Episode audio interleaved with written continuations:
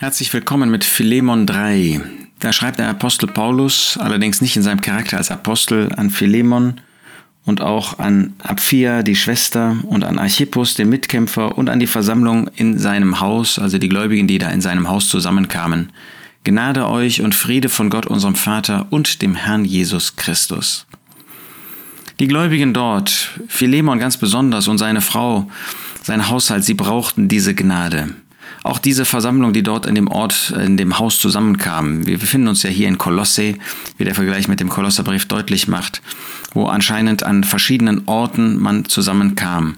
Und egal an welchem Ort, man brauchte diese Gnade, diese unverdiente Liebe, die uns etwas schenkt, was wir in uns selbst nicht besitzen, wozu wir kein Anrecht haben, ähm, was äh, wir gar nicht fähig sind an sich zu besitzen. Aber in Christus besitzen wir das und Gott gibt es uns.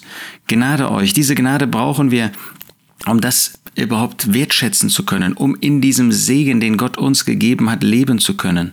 Diese Gnade brauchen wir, um ein Leben zu führen, das ihn ehrt, das den Herrn Jesus zum Mittelpunkt macht das auch mit Schwierigkeiten umgeht. Bei Philemon gab es Schwierigkeiten. Da kam jetzt ein entlaufener Sklave, der sie bestohlen hatte, kam zurück.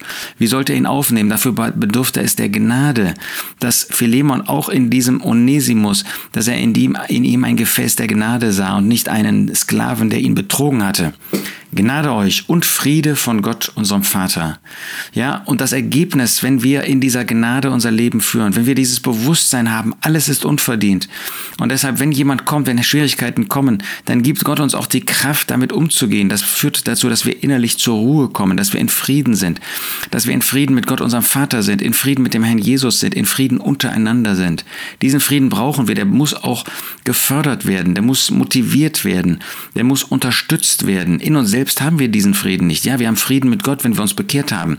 Aber diesen Frieden in den Umständen, diesen Frieden, diese Dinge dann aus Gottes Hand anzunehmen, wenn es Herausforderungen gibt, den spricht Paulus gewissermaßen diesen Gläubigen zu.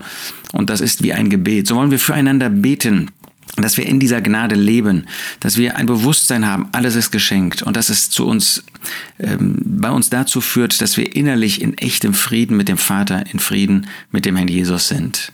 Gnade euch und Friede von Gott, unserem Vater und dem Herrn Jesus Christus.